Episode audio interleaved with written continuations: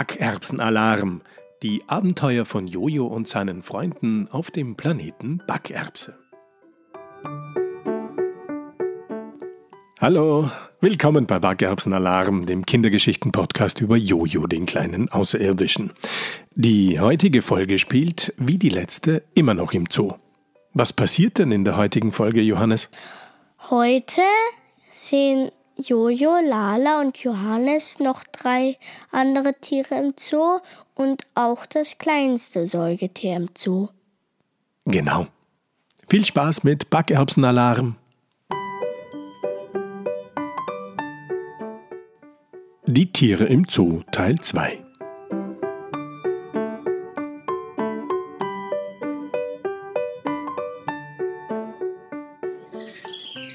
Johannes ist mit Jojo und Lala beim Affengehege angekommen. Also eigentlich ist es ja eher ein Affenhaus mit umliegendem großen Garten, weil die Tiere einerseits im Gebäude einen Aufenthaltsbereich haben, andererseits aber auch einen umzäunten Außenbereich. In diesem Affenhaus wohnen, durch Zäune getrennt, mehrere unterschiedliche Affenarten wie Kapuzineräffchen, Katas, Plumploris, Koboldmakis, Brüllaffen und Gibbons. Hier herrscht vor allem bei den Kapuzineräffchen wildes Treiben. Es sieht so aus, als würden sie Fangen spielen und hätten einen riesigen Spaß dabei. Da spielen wir jetzt aber mit, ist Jojo entschlossen und schaut sich um, ob und wie er durch den Zaun in das Gehege kommt. Er fliegt hoch und bemerkt, dass der Zaun oben in der Mitte, wo kein Affe hinkommen kann, offen ist und schickt sich an, reinzufliegen, um mit den Kapuzineräffchen gemeinsam Fangen zu spielen. Nicht Jojo, ruft Johannes, doch Jojo ist bereits in das Affengehege geflogen. Plötzlich, für einen kurzen Moment, verstummt das Affengeschrei, weil die Affen völlig verblüfft den Besucher betrachten, der gerade wie ein Luftballon am Gehegeboden landet. Komm rein, Lala, lass uns mit ihnen spielen, Kaum hat Jojo ausgesprochen, bricht wieder Affengeschrei los. Was das zu bedeuten hat, ob es Spaß ist oder ob ihn die Affen als Eindringling betrachten, kann Jojo nicht so genau feststellen. Jedenfalls betrachten ihn drei Äffchen sehr skeptisch, während er per Gedankenunterhaltung sagt, Hallo, ich bin Jojo. Darf ich mit euch mit Fangen spielen? Die drei Affen hören mit einem Mal plötzlich auf zu schreien und rennen und handeln sich mit Gebrüll Richtung Jojo. Jojo, der glaubt, dass sie mit ihm Fangen spielen wollen, fliegt lachend davon. In hohem Tempo verfolgen die Affen Jojo quer durchs Gehege, springen von Baum zu Baum von Liane zu Liane und versuchen, Jojo zu fangen. Doch der ist mit seinem Fluganzug natürlich eindeutig im Vorteil, fliegt kreuz und quer im Gehege umher und sorgt so für richtiges Affenchaos. Nach kurzer Zeit schon wird es Jojo zu viel und er fliegt wieder aus dem Gehege hinaus zu Lala und Johannes. Die sind aber ganz schön schnell, sagt er fröhlich. Jojo, das war jetzt aber echt unklug von dir. Vielleicht haben die Affen gedacht, dass du ein Eindringling bist. Du kannst doch nicht einfach so irgendwo reinfliegen, ermahnt ihn Lala. Außerdem hast du sie vielleicht erschreckt.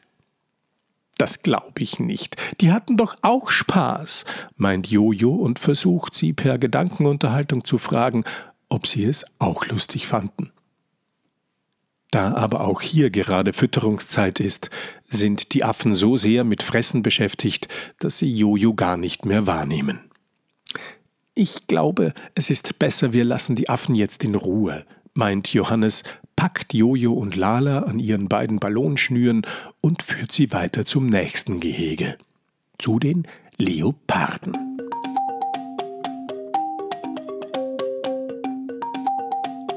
Das Leopardengehege ist ein großer, eingezäunter Garten, in dem viele Büsche, Sträuche und Bäume wachsen. Es sieht ein wenig aus wie ein Mini-Dschungel. Das ist das Gehege der Leoparden, erklärt Johannes. Man sagt auch Panther zu ihnen. Sie leben eigentlich in Afrika und Asien und sind Einzelgänger, das heißt, sie leben allein und nicht mit anderen Leoparden zusammen, und sie gehören zu den größten Katzen, die es auf der Erde gibt. Leider gibt es nur mehr wenige, deshalb gehören sie zu den gefährdeten Tierarten. Jojo und Lala schauen ebenso gespannt wie neugierig in das Gehege, können aber keinen Leoparden finden. Sind diese Leoparden auch, hm, wie heißt das nochmal, nacktiv? fragt Lala. Hm, du meinst nachtaktiv. Ja, Leoparden sind nachtaktiv. Und tagsüber schlafen sie meistens irgendwo auf einem Baum, erklärt Johannes. Dann müssten wir sie ja irgendwo auf einem Baum liegen sehen, sagt Lala und nimmt die Baumkronen ins Visier. Und tatsächlich, durch die Sträucher und Blätter durch sind von einem Ast herabhängend vier große schwarze Pranken und ein langer schwarzer Schwanz zu sehen. Da, dort, bei dem einen Baum da, da liegt einer auf einem Ast, zeigt Lala ihren beiden Freunden den Leoparden. Aber da sieht man ja fast nix, beschwert sich Jojo. Ich werde mal über das Gehege fliegen, dann.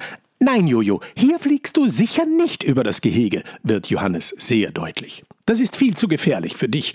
Wenn du ihn besser sehen willst, können wir gerne hier warten, bis er vom Baum klettert. Okay, okay, ist Jojo, dem die Größe des Leoparden etwas unheimlich ist, einsichtig. Und wie klingt so ein Leopard? fragt Lala. Na ja, ungefähr so wie ein Tiger, etwa so. Jojo und Lala erschrecken sich etwas. Sind alle Tiere hier im Zoo so groß und laut? fragt Lala. Nein, natürlich nicht. Es gibt auch ganz kleine.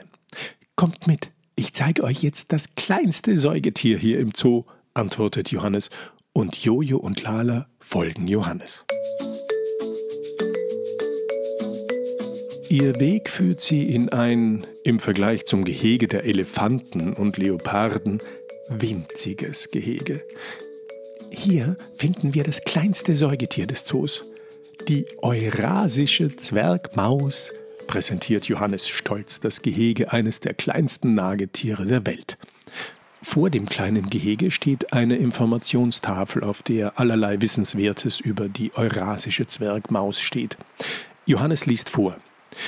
Die Eurasische Zwergmaus ist ohne Schwanz 5 bis 6 cm groß und hat ein Gewicht von 5 bis 7 Gramm.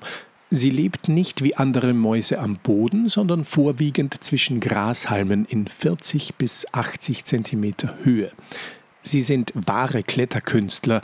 Die fünfte Zehe ihrer Hinterfüße benutzen sie wie einen Daumen, um sich geschickt von Halm zu Halm zu hangeln. Ihr Schwanz dient als zusätzliches Greiforgan. Während Johannes so vorliest, haben Jojo und Lala tatsächlich eine kleine Maus entdeckt. Sie hält sich an einem großen Grashalm fest und scheint gerade an irgendetwas zu bauen. Johannes liest weiter.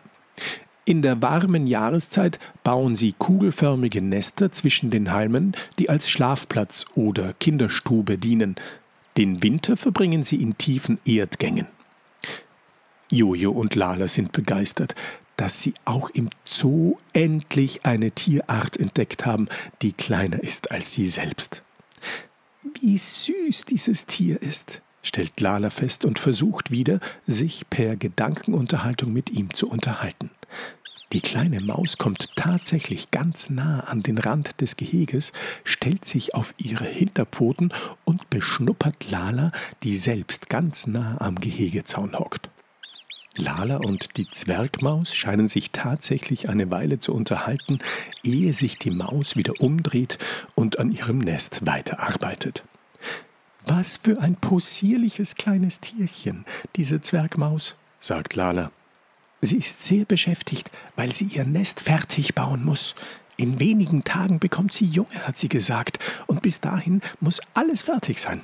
Ganz schön anstrengend, so ein Mäuseleben, stellt Lala fest.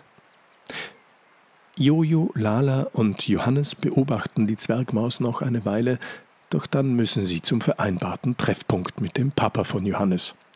Schweren Herzens verabschieden sie sich von der Zwergmaus und begeben sich auf den Heimweg.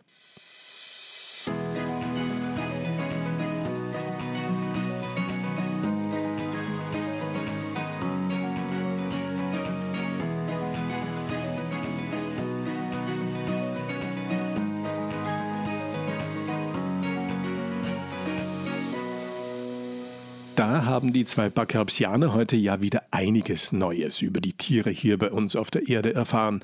Jetzt haben Jojo und Lala zumindest einen ersten Überblick, welche Tiere es hier bei uns so gibt.